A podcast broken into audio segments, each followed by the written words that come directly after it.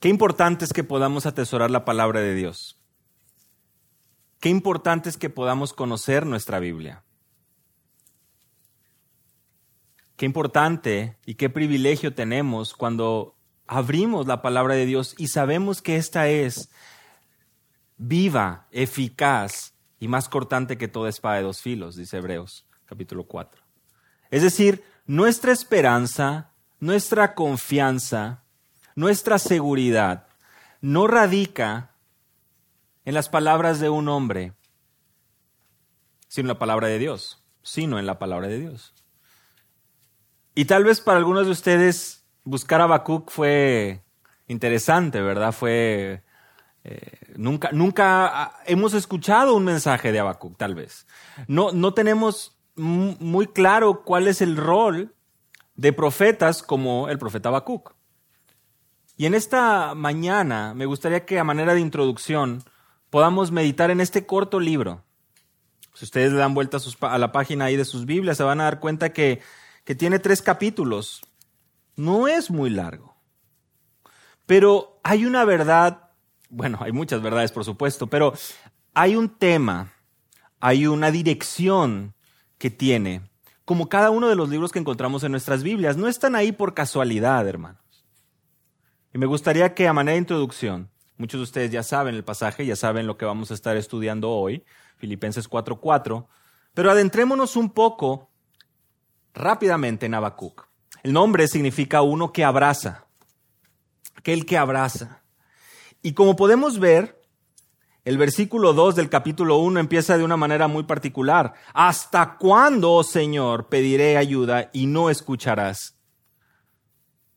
Wow, este hombre arrancó directo al grano, ¿verdad? Cada uno lo podemos entender.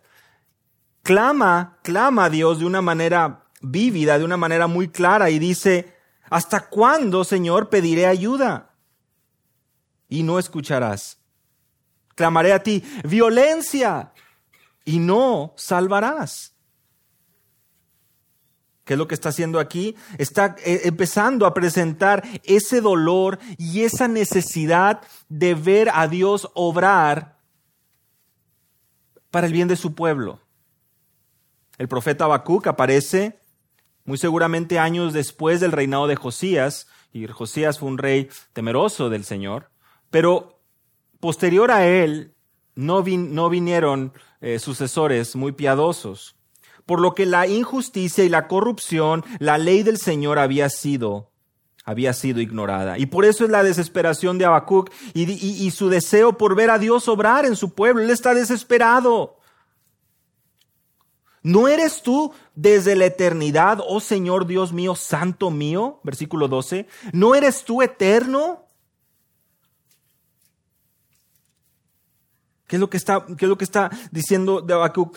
¿Qué pasa? No, ¿Por qué no actúas? No eres tú eterno, no eres tú todopoderoso, no puedes tú hacer caer este liderazgo corrupto, esta, este pecado en medio del pueblo.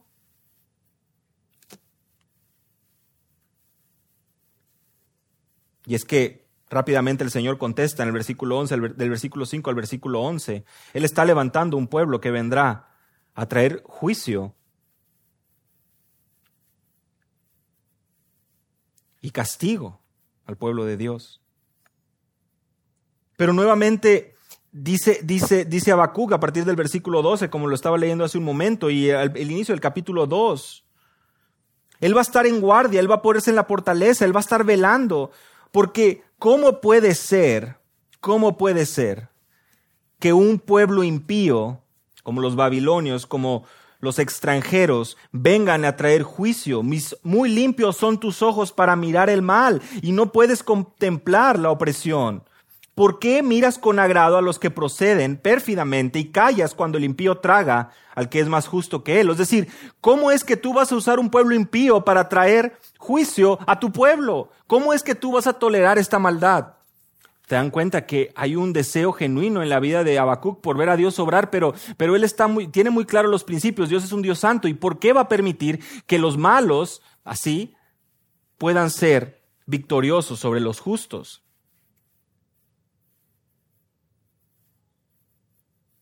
Versículo 4 del capítulo 2. Y si puedes ver con tu vista, versículo 2, 3 y 4, ve cómo el Señor dice, responde y dice, escribe la visión y grábala en tablas. Porque esta visión es para el tiempo señalado, se apresura el fin. Y aunque tarde, espéralo, porque ciertamente vendrá, no tardará.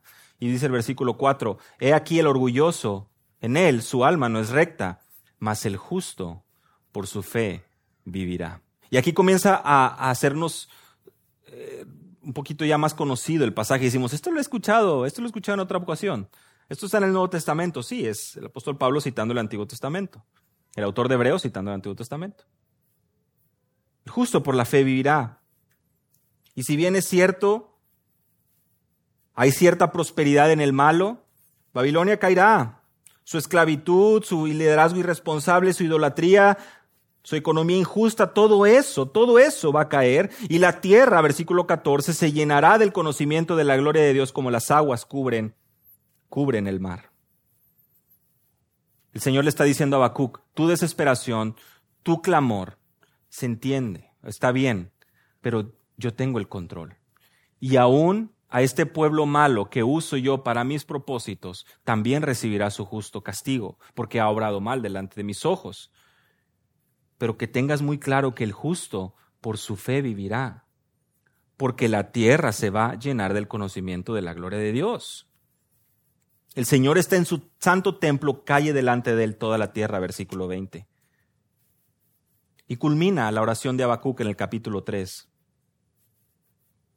Y aquí es donde quisiera que pudiéramos prestar una atención muy importante a sus palabras.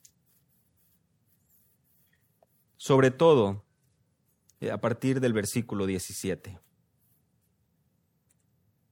Pueden ver ahí, capítulo 3, versículo 17, aunque la higuera no florezca, ni en las vides haya fruto, aunque falte el producto del olivo y los labrados no den mantenimiento, y las ovejas sean quitadas de la majada, y no haya vaca en los corrales, vacas en los corrales, con todo, yo me alegraré en Jehová, y me gozaré en el Dios de mi salvación.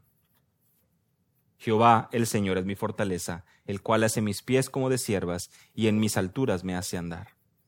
O sea, aunque se acabe la economía, aunque caigan todas mis propiedades, aunque no tenga mayor oportunidad de sustento o crecimiento económico, aunque todo se acabe, ve cómo va describiendo poco a poco el olivo, el producto del olivo, los labrados, las ovejas, las vacas, con todo, dice Habacuc, yo me alegraré en Jehová y me gozaré en el Dios de mi salvación.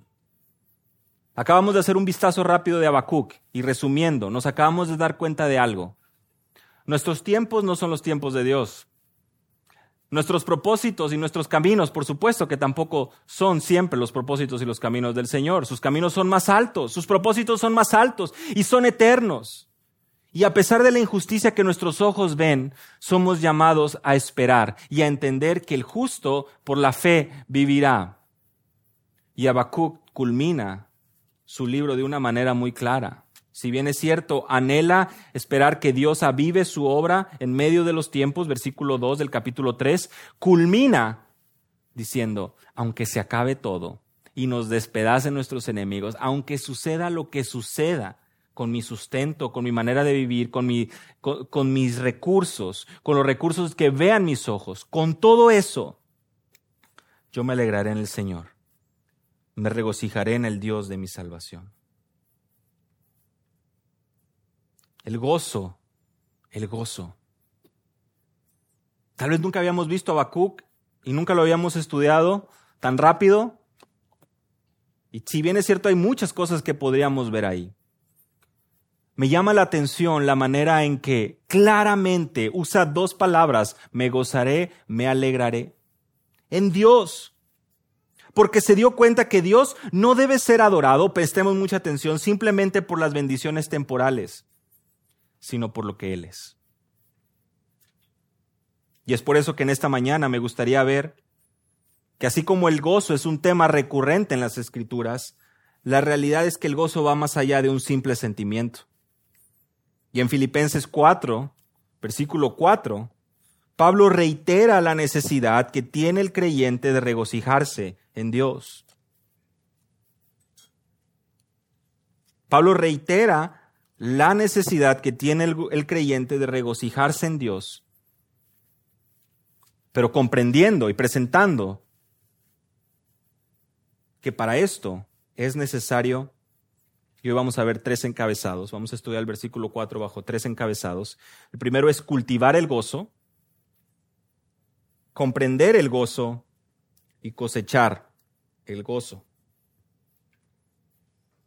Hoy vamos a ver estos tres eh, fundamentos, estos tres eh, pilares que Pablo presenta en el versículo 4 de Filipenses capítulo 4 con respecto al gozo. Es necesario cultivar el gozo, comprender el gozo y finalmente cosechar el gozo. Vamos a dar lectura a Filipenses capítulo 4, versículo 4. Regocijaos en el Señor siempre. Otra vez digo, regocijaos. Señor, te agradecemos por tu palabra, Señor, y en esta ocasión, ante un versículo que en apariencia se ve muy corto, que podamos ser confrontados y animados y edificados a través de tu palabra, Señor, porque esta es nuestra lámpara, aquella que alumbra nuestro camino, nuestro alimento, Padre, en el nombre de Jesús. Amén. Qué lindo es hablar del gozo. Qué lindo es pensar que la Biblia nos anima a gozarnos. Bueno, realmente nos manda a estar siempre gozosos. Pero, ¿cómo es que esto resulta factible y posible en un mundo caído? Donde hay dolor, donde hay agonía, donde hay enfermedad, donde hay pecado, donde hay injusticia, lo acabamos de ver en Habacuc. Pensemos un poco en lo que estaban presenciando los ojos de Habacuc. Tanta injusticia. Y aún con todo eso, comprendiendo que el gozo en su Señor se debe mantener intacto, pase lo que pase. Regocijaos en el versículo 4 es un imperativo. Hermanos, y lo he mencionado varias ocasiones, un imperativo no es simplemente una palabra que nos recuerda a nuestras clases de español o de gramática. Significa que es un mandato, no es una opción cristiana, es un imperativo. Y esta palabra o, palabras de la misma familia se repiten al menos en 16 ocasiones en esta epístola. Y por eso es que ya lo he mencionado antes. Algunos consideran a Filipenses como, y la titulan como la epístola del gozo. Y es cierto, hay muchos indicadores con respecto al gozo. Pero, como hemos estado estudiando a lo largo de estos domingos, hay algo más. Hay algo más que nos ayuda a poder situar ese gozo en la perspectiva correcta.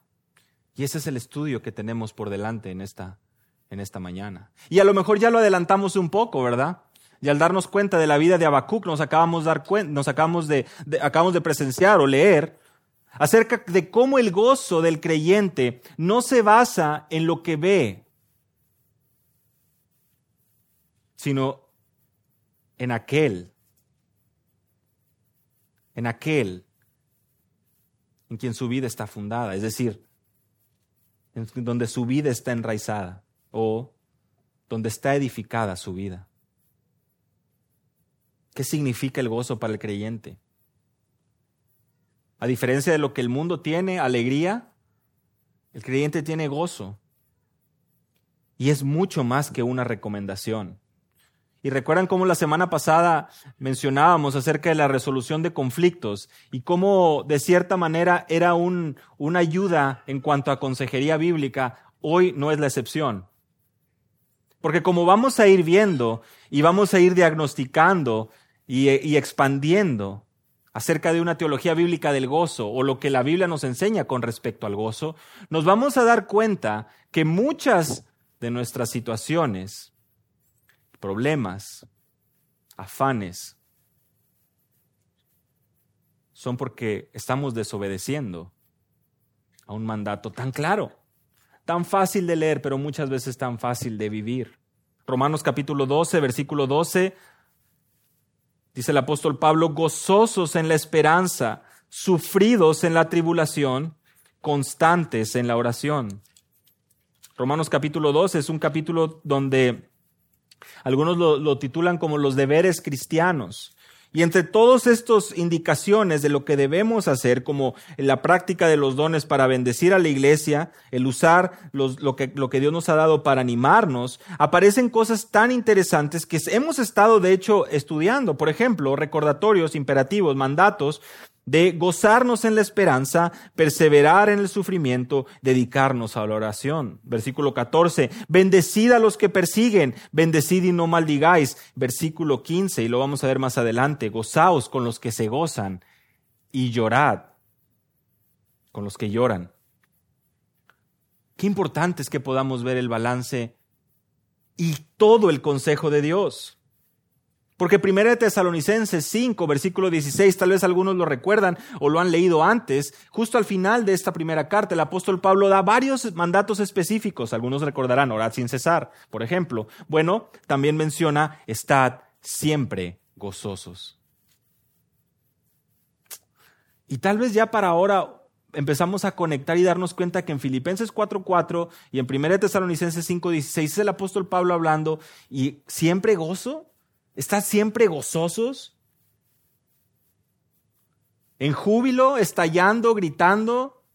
¿A qué gozo se refiere? ¿Qué gozo podemos tener nosotros en medio del dolor?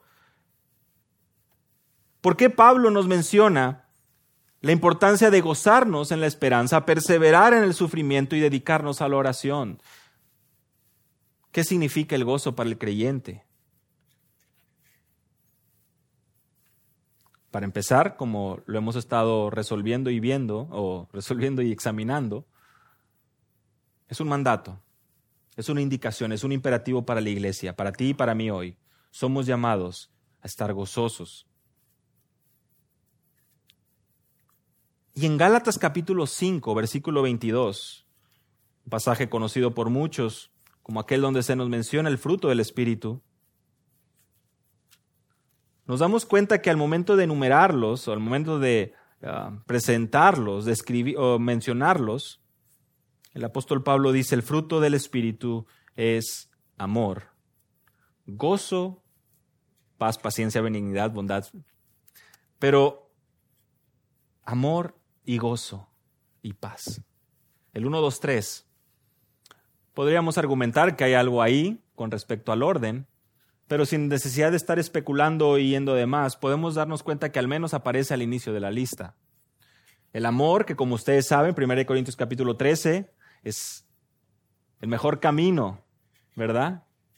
Aquel que, aquello que presenta el apóstol Pablo como algo distintivo y como Jesús mismo nos dijo, distintivo y un, una, una descripción del creyente, de la iglesia, el poder amarnos los unos a los otros. Pero el gozo aparece como el fruto del Espíritu. Y por eso es que estamos tomando un poco de, estas, eh, de este lenguaje y hablamos del cultivar y el cosechar, como los, el encabezado 1 y 3. Porque tenemos que verlo, hermanos, como una evidencia de la obra de Dios en la vida del creyente. A diferencia de los dones, porque algunos podrán decir, bueno, es que a mí Dios no me dio el don de la hospitalidad, pero a lo mejor me dio el don de no sé, la enseñanza. Son mis dones, son los talentos, aquello que Dios nos da. Bueno, cuando hablamos de, los dones, algunos pueden decir, argumentar, sí, bueno, no se me da tanto, puedo practicarlo, se me viene de manera natural y no. Pero cuando hablamos del fruto del Espíritu, es una cosa distinta. Porque tú no tienes opción a decir, no, mira, del fruto del Espíritu, la verdad es que, mira, la paciencia, pues no, la verdad no. Y el dominio propio, no, menos. Pero el gozo, el gozo sí. Ese sí. Y cuando ganan los Tigres, pues vas. ¿Verdad? ¿Realmente será eso a lo que se refiere el apóstol Pablo?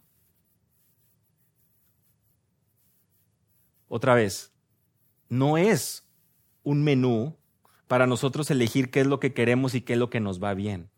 Es el fruto del Espíritu. Es la evidencia de que tú eres un creyente verdadero. Tenemos un peligro cuando a veces lo ponemos en plural y decimos los frutos del Espíritu son, y ahí pues es donde empezamos a decir, sí, este sí, este no. Pero la Biblia es muy clara. hay un fruto esperado, y si somos verdaderamente, Efesios capítulo 1, sellados con el espíritu de la promesa, que es las arras de nuestra herencia, de nuestra esperanza, tiene que haber esta evidencia.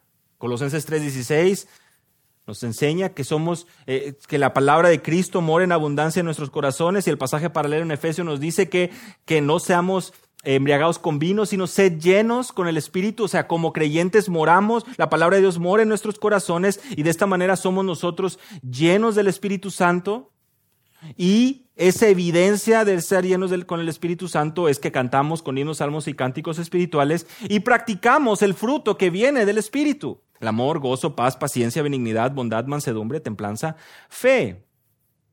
Pero al nosotros examinar el gozo para iniciar, tan solo en esta primera parte de cultivando el gozo, nos damos cuenta que el gozo significa un distintivo, hermanos, un sello porque si eres hijo de Dios, el gozo es algo esperado en tu vida y no es opcional.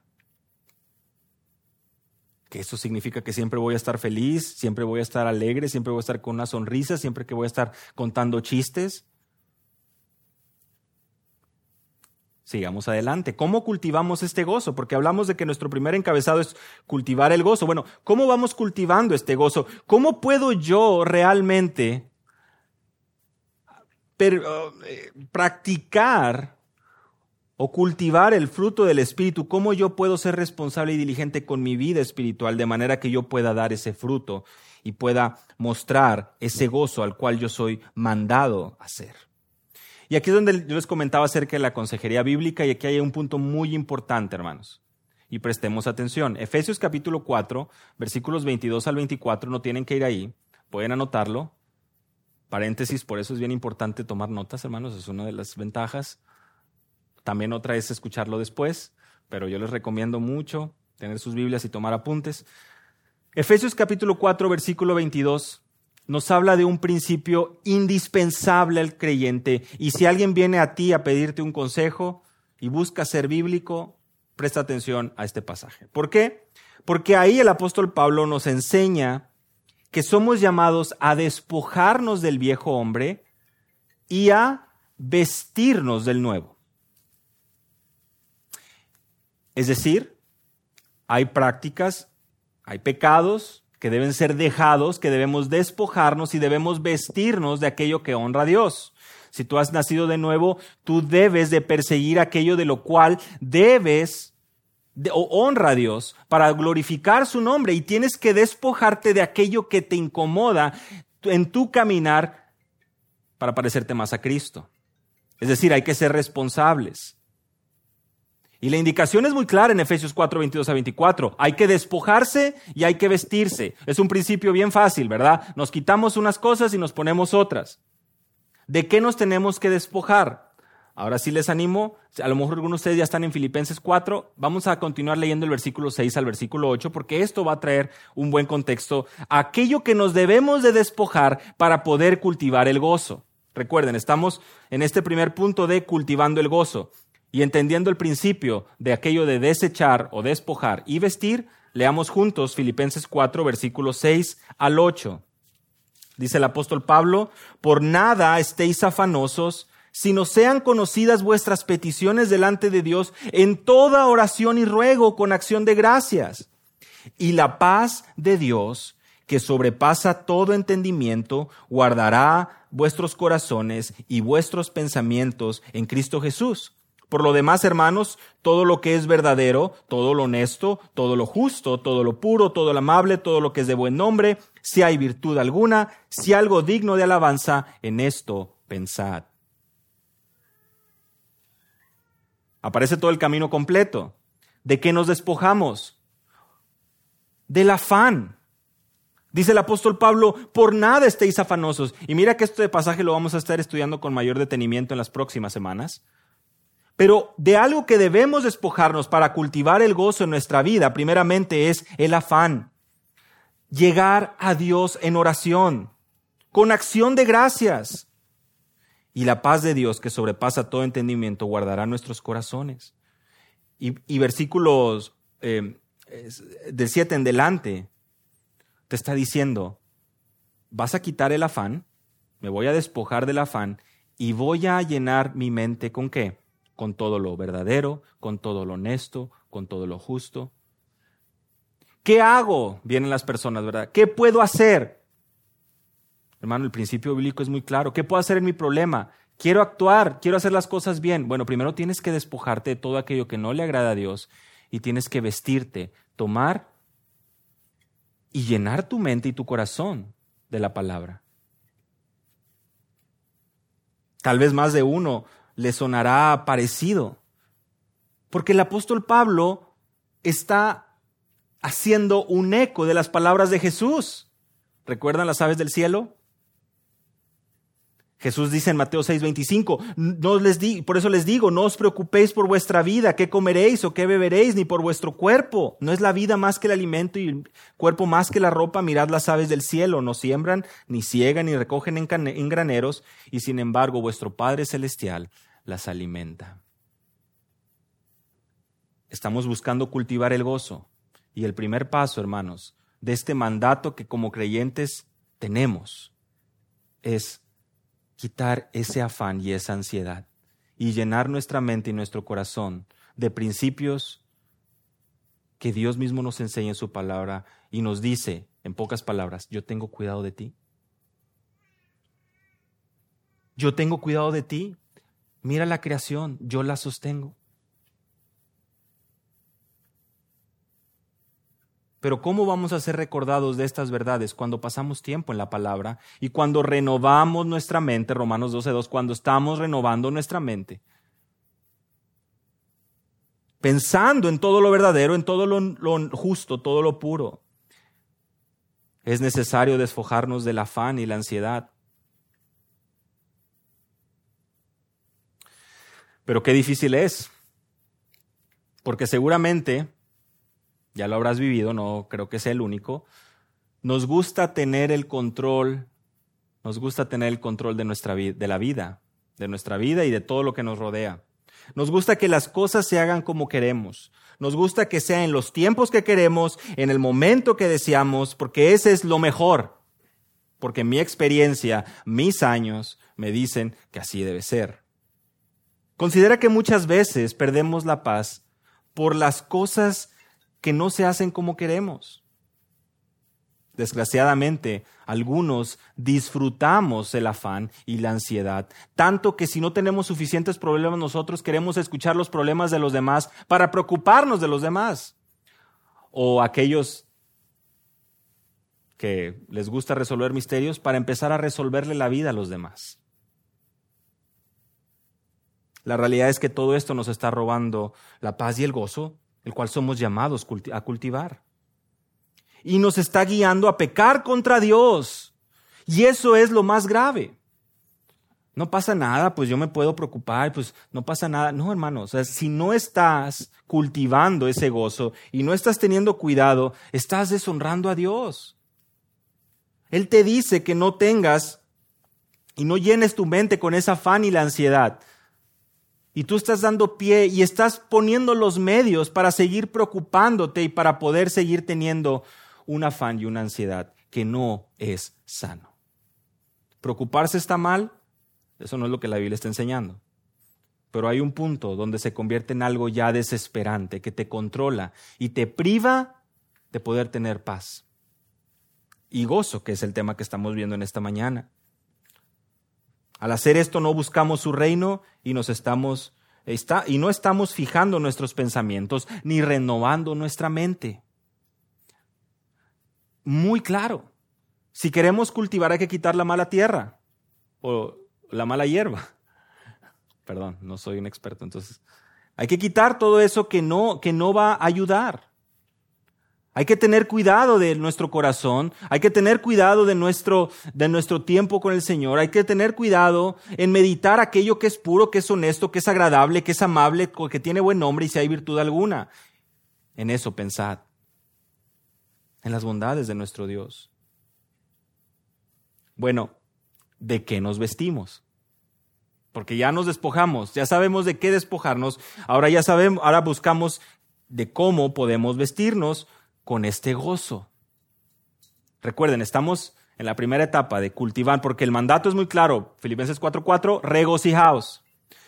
El primer, una, una primera oportunidad que nosotros podemos ver con respecto a esto, una primera práctica, es el amor al prójimo. Y lo leí hace un momento, Romanos 12:15, gozaos con los que se gozan, llorad con los que lloran. ¿Entiendes qué significa esto? ¿Cómo podemos vestirnos de este gozo al que somos llamados a tener?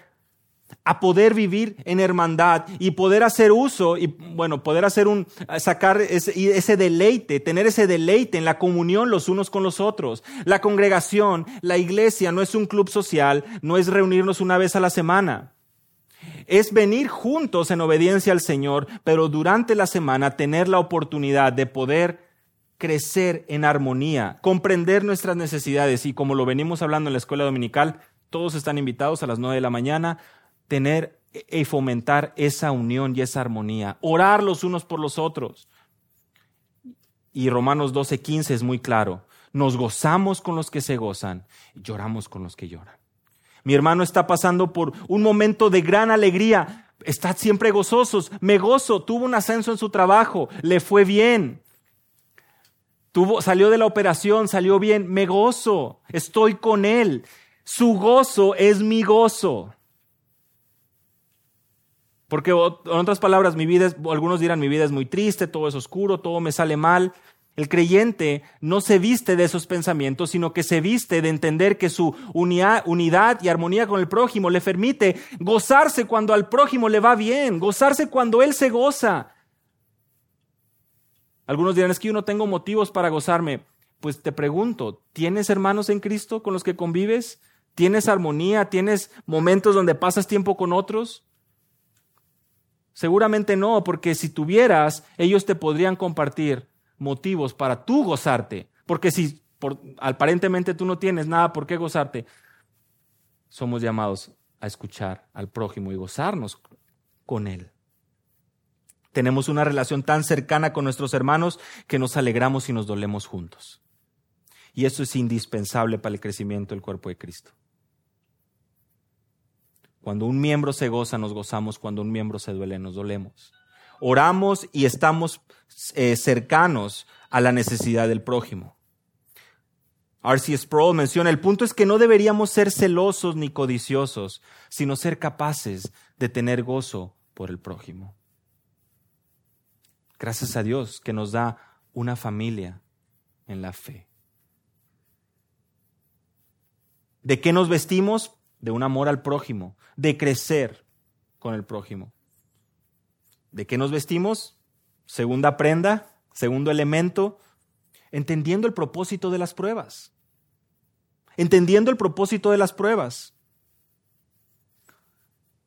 ¿Para qué están las pruebas en nuestra vida? La semana pasada hablamos acerca de este tipo, de, este, esta eh, situación. Cuando vemos que Dios permite el conflicto para que nosotros podamos ser pulidos y santificados y que podamos crecer a la imagen de Cristo. Decíamos cómo parece que el Señor tiene el molde perfecto para aquello que nos va a doler y lo pone ahí justamente donde nos duele. Y tenemos que ser obedientes y atenderlo. Lo mismo sucede con las pruebas en todo sentido. Y por eso es que Santiago 1, versículo 2, Santiago dice, tened por sumo gozo cuando halléis en diversas pruebas. Y algunos dirán, Está loquísimo este tipo, ¿no? ¿Qué está hablando? La sabiduría del mundo dirá, no tiene sentido. Santiago dice, porque la prueba de vuestra fe produce paciencia. Y la paciencia su obra completa para que seáis por perfectos y cabales. O sea, ¿qué es lo que está diciendo Santiago? La prueba te va a refinar, la prueba te va a ayudar a madurar, la prueba te va a hacer crecer. Por eso es que te gozas, porque entiendes el fin, entiendes el propósito, Entiendes que Dios lo permite, porque Romanos 8, versículo 18, todas las cosas ayudan para bien a los que conforme han sido llamados, conforme a su propósito. Y Romanos 8, 18, el apóstol Pablo también es muy claro. Toda, dice, todas estas aflicciones del tiempo presente no son comparadas con la gloria venidera.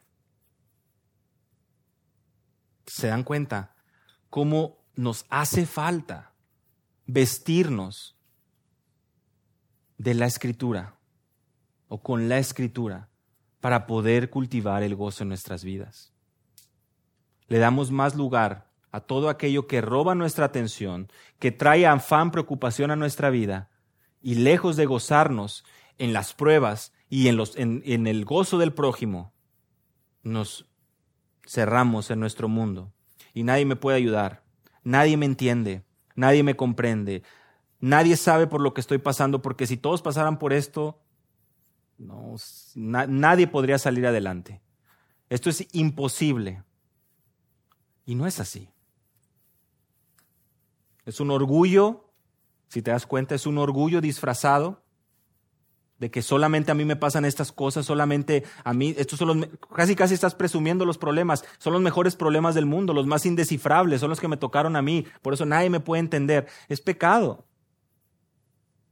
Es pecado.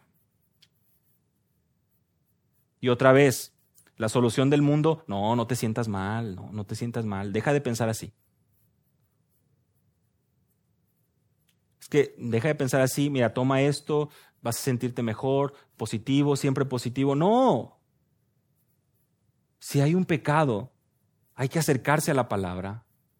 Y, que, y si la palabra misma nos ha abierto y ha, puesto ahí la herida delante de nuestros ojos, buscar, buscar sanarla, buscar acercarnos a nuestro Creador, a su palabra, para poder caminar esas vidas que glorifican su nombre.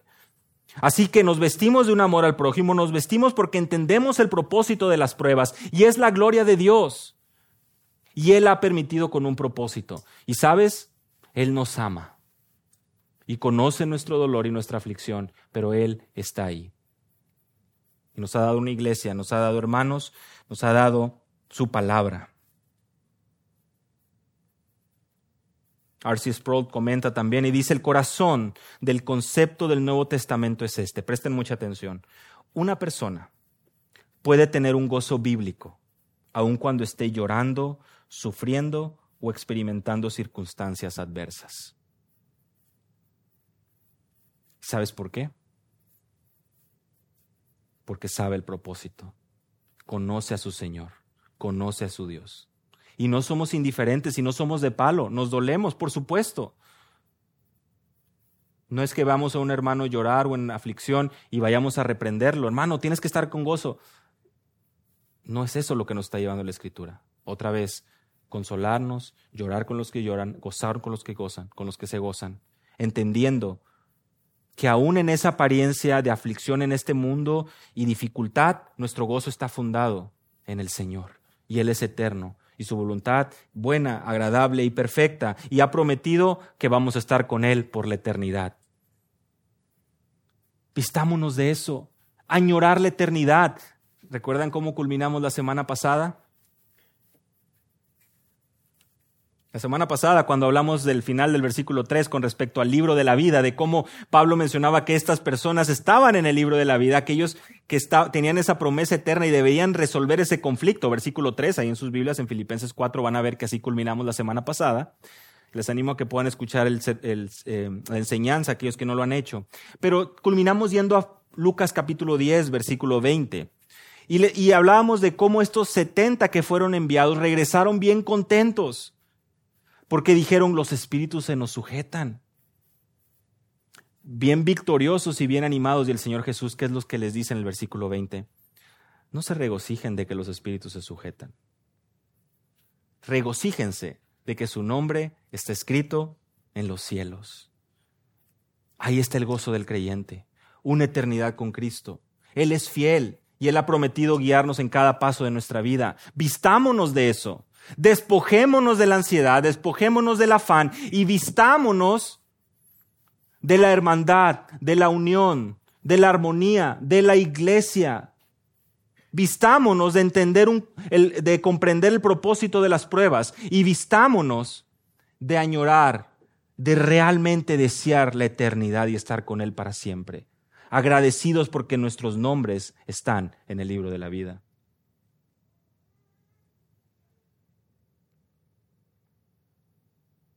Así cultivamos el gozo.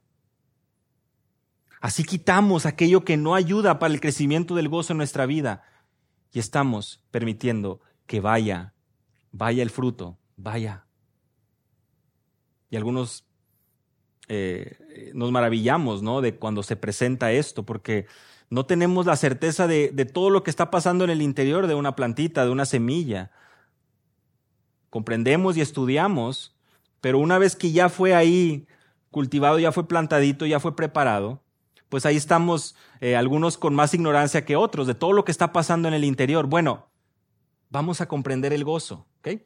Al segundo encabezado de esta mañana. O sea, vamos a ver lo que está pasando ahí una vez que nosotros estamos siendo fieles, disciplinados y diligentes en cultivarlo en nuestra vida, nos damos cuenta que somos llamados a regocijarnos en el Señor. Y esto debe prender la luz desde el principio comprendiendo el gozo. ¿Cómo comprendemos el gozo? ¿Cómo es que lo apreciamos? ¿Cómo es que nos damos cuenta que funciona? Porque es en el Señor. Gozaos en el Señor. El objeto de nuestro gozo, la naturaleza de nuestro gozo, no es en el equipo de fútbol, no es en que le vaya bien a mi partido político, no es que le vaya bien a esto o que me vaya bien en el trabajo o esto. El objeto y la naturaleza de nuestro gozo es en el Señor. No depende, no depende de nosotros. Él no cambia, Él es todopoderoso, Él es soberano. Fijemos nuestra atención en el fundamento de nuestro gozo. Regocijaos en el Señor. Comprendamos que el gozo es en el Señor y nuestro gozo está incompleto sin Él. Vamos juntos a Mateo capítulo 15.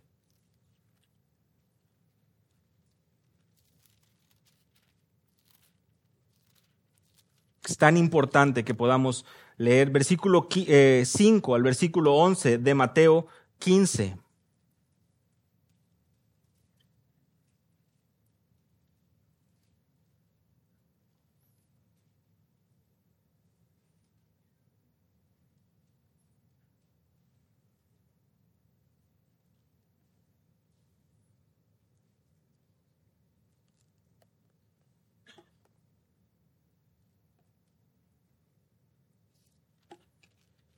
Perdónenme, es Juan 15. Ya los traigo como al principio, ¿verdad? Bacuc y llevándolos a lugares muy complicados. Pero es Juan capítulo 15. Yo soy la vid verdadera, dice el Señor. Y, y, leamos juntos a partir del versículo 5 y vamos a leer hasta el versículo 11. Yo soy la vid, vosotros los pámpanos, el que permanece en mí y yo en él, ese da mucho fruto, porque separados de mí nada podéis hacer.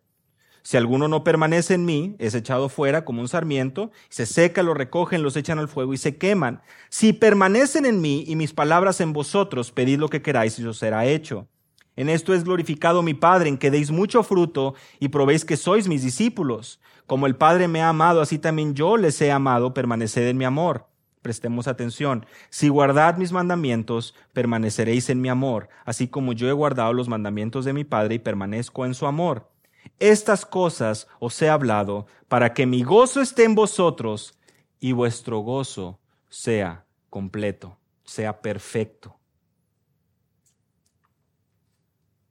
Si no permanecemos en la vida, si no permanecemos en Cristo, si no comprendemos que nuestro gozo es en el Señor, nuestro gozo no está completo, no está perfecto, no está maduro si no obedecemos sus mandamientos, si sus palabras no permanecen en nosotros. Vean cómo todo, todo va uno detrás de otro. El gozo y la paz de Dios, que sobrepasa, la paz de Dios sobrepasa todo entendimiento y que no es como el mundo la da, no viene a nosotros por nuestra falta de diligencia y por no comprender que estamos en el Señor y dependemos de nuestra comunión con Él. Hermanos, el Evangelio, las buenas nuevas. ¿Ustedes recuerdan el anuncio en Lucas capítulo 2, versículo 10? El ángel les dijo, no temáis, porque aquí os doy buenas nuevas de gran gozo que serán para todo el pueblo. La misma venida de nuestro Señor Jesús. Ustedes saben, Filipenses 2.11, Jesús es el Señor. Nuestro gozo existe por Él. Él es el origen de nuestro gozo, en Él solamente hay gozo. Es el Dios de esperanza que nos llena de gozo y paz, dice Pablo en Romanos 15, 13. El gozo, el gozo. El Señor Jesús enseñó en Mateo capítulo 13, versículo 44, que el reino de los cielos es semejante a un tesoro escondido. ¿Recuerdan?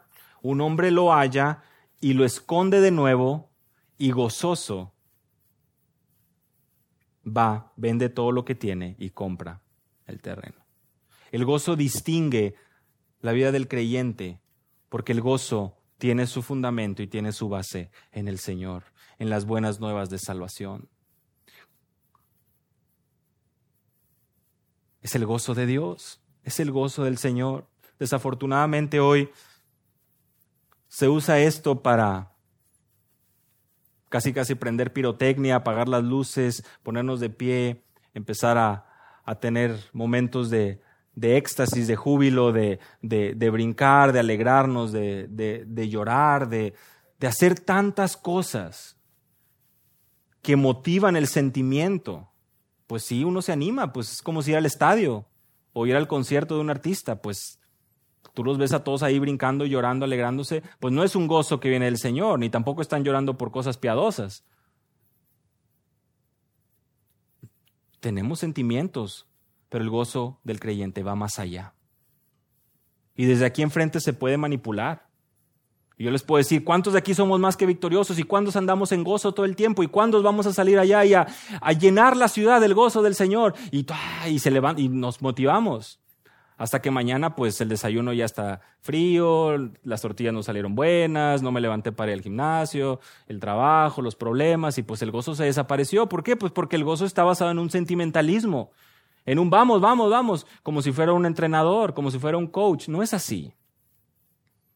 El gozo es en el Señor y nuestra comunión con Él. Y como lo acabamos de ver, el ser responsables al cultivar al despojarnos y al vestirnos de aquello que necesitamos para que ese gozo pueda estar realmente morando en nuestro corazón, sabiendo que como lo leímos en la lectura bíblica, ¿no? ¿Por qué te abates, alma mía? ¿Por qué te turbas? Espera en Dios. Espera en Dios. Habacuc, ¿qué fue lo que Habacuc se dio cuenta? Espera en Dios, confía en Dios. ¿Por qué te turbas? ¿Por qué te abates? David decía, tú diste alegría a mi corazón, Salmo 4, 7, mayor que la de ellos cuando abundaba su grano y su mosto, cuando ellos estaban en sus fiestas. El salmista dice, entraré al altar de Dios, al Dios de mi alegría y de mi gozo. El salmista, el, salterio está lleno de referencias al gozo. Porque un creyente que goza de una relación con Dios tiene este gozo que en medio de las dificultades de la vida permanece firme porque el Señor está ahí. ¿Por qué te abates, alma mía? Espera en Dios. Él es la fuente de mi gozo y tengo mucho que agradecerle a Él. Afán y ansiedad buscan atormentarme y en ocasiones yo alimento y animo para que pueda crecer. Hermanos, hay que desecharlo. Y si tú te das cuenta también, a diferencia también de lo que posiblemente nos han enseñado por años, tú no tienes que reprender nada. Más bien tienes que ponerte a trabajar y a ser diligente en tu relación con Dios. No estamos hablando de una guerra espiritual. Estamos hablando de una guerra contra tu propia carne y contra la mía, que busca afanarse, llenarse de ansiedad y hacer las cosas a su manera queremos tener un gozo, un gozo verdadero, cultivemos ese gozo. Comprendamos que es un gozo que proviene del Señor y nosotros debemos estar unidos a la vid para poder dar ese fruto. Llenar y saturar nuestro corazón con su palabra de manera que podamos al unísono con el salmista o con los salmistas alegrarnos en el Señor. Y como con Habacuc, al final del capítulo 3, aunque las vides no den fruto aunque ya no haya vacas, no haya ovejas, aunque ya no quede nada, yo me alegraré en el Señor. Aunque la vida vaya mal, Dirán algunos, pero es que eso es muy incierto, o sea, preocúpate. No, no, no, lo, incierto es esta vida. Nuestra certeza está en el cielo. Somos ciudadanos del cielo, lo hemos venido estudiando también. Filipenses 3:20, ¿recuerdan? Y aquellos que han estado aquí durante toda la serie en Filipenses, te puedes dar cuenta cómo todo tiene un sentido, cómo Pablo va desarrollando su argumentación y va presentando que estamos gozosos, que tenemos ese gozo porque no dependemos de lo que suceda en esta vida. Y finalmente, cosechar el gozo. Regocijaos en el Señor siempre. Otra vez digo, regocijaos, dice la parte final del, del versículo 4. Siempre. ¿Cuándo? ¿Cuándo tiene que dar fruto? ¿Cuándo debe, ¿Cuándo debe estar la cosecha? ¿Cuándo es el tiempo? Algunos de ustedes seguramente saben, ¿no? Pues esa temporada del año se da esto, esa temporada se da esto. Bueno, el gozo se debe dar siempre. El gozo en tu vida y en la mía se debe dar siempre. Otra vez, ¿eso implica que voy a estar brincando y con una sonrisa todo el tiempo? No. Pero significa que en esos momentos difíciles de la vida hay esa firmeza y fortaleza que Dios da y en esa me gozo. Me gozo en el Señor. Tened por sumo gozo, dice Santiago 1.2, tened por sumo gozo cuando os halléis en diversas pruebas. Santiago no dice, gózate de las pruebas. Gózate en las pruebas. Tu gozo no es que, ah, sí, me encanta sufrir, me encantan las pruebas, me encanta que todo salga mal, porque ahí es donde mi gozo sale. No, ¿verdad? No es un masoquismo, no es buscar nosotros animar el, el, dolor para que salga más gozo. De ninguna manera. No tomemos ese extremo. Nos gozamos cuando las pruebas suceden. Durante las pruebas encontramos ese gozo en el Señor. A nadie nos gusta pasar situaciones difíciles, pero la respuesta es clara. Nuestro Señor tiene el control. Nuestro Señor tiene el control. Y la eternidad, hermanos, el cielo es nuestra morada nuestra ciudadanía está ahí, nuestra expectativa, nuestra expectación, nuestros planes que vayan enfocados a la eternidad, donde estaremos junto a millares de creyentes de todas las épocas glorificando a nuestro Dios por siempre. ¿Puede haber algo más dulce y algo que produzca mayor gozo? Donde si Dios permite nos encontraremos con todos aquellos que ya no están y estaremos por la eternidad cantando y, alabando a nuestro Dios. Cuando se cosecha este fruto, hermano, siempre. El gozo cristiano no es un sentimiento, el gozo cristiano está basado en las circunstancias, no, eh, está basado en Dios, no en las circunstancias. El gozo del creyente está basado en glorificar a Dios y serle fiel hasta el final. Primera de Pedro 1, 6 al 11. Y si te persiguen y si se burlan, el Señor dice, Mateo 5:12, gozaos y alegraos, porque vuestro galardón es grande en los cielos, porque así persiguieron a los profetas que fueron antes de vosotros. Y si padecemos, 1 Pedro 4, 13 y 14, gozaos por cuanto sois participantes de los padecimientos de Cristo, para que también en la revelación de su gloria os gocéis con gran alegría. Ahí está el gozo. Desafortunadamente hay amenazas constantes y es difícil,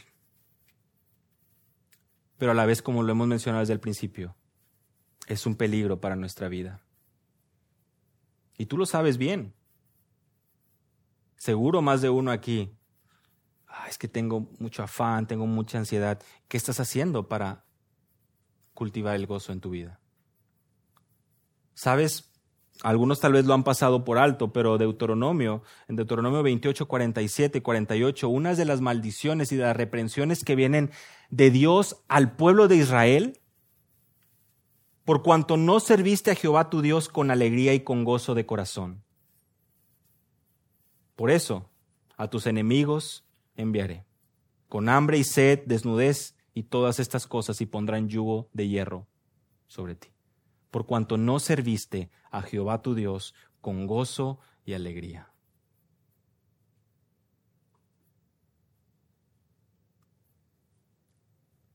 Es necesario darnos cuenta que no es opcional. Y el gozo, al igual que muchas veces el amor lo quiere definir, no es, perdón, que el mundo lo quiere definir, no es un sentimiento. Es una disciplina, es una acción concreta, consciente. Y debe ser fomentada, practicada. Y hay que ponerle a lo mejor el switch de nuestro corazón y decir, es verdad, estoy pasando por esto porque estoy dejando que crezca la ansiedad, crezca el afán y no me estoy vistiendo de aquello que agrada a Dios.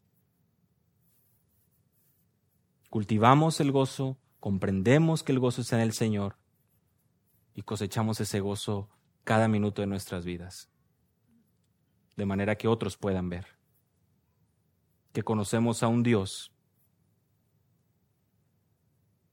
un Dios que en su misericordia trajo buenas de gran gozo para todo el pueblo.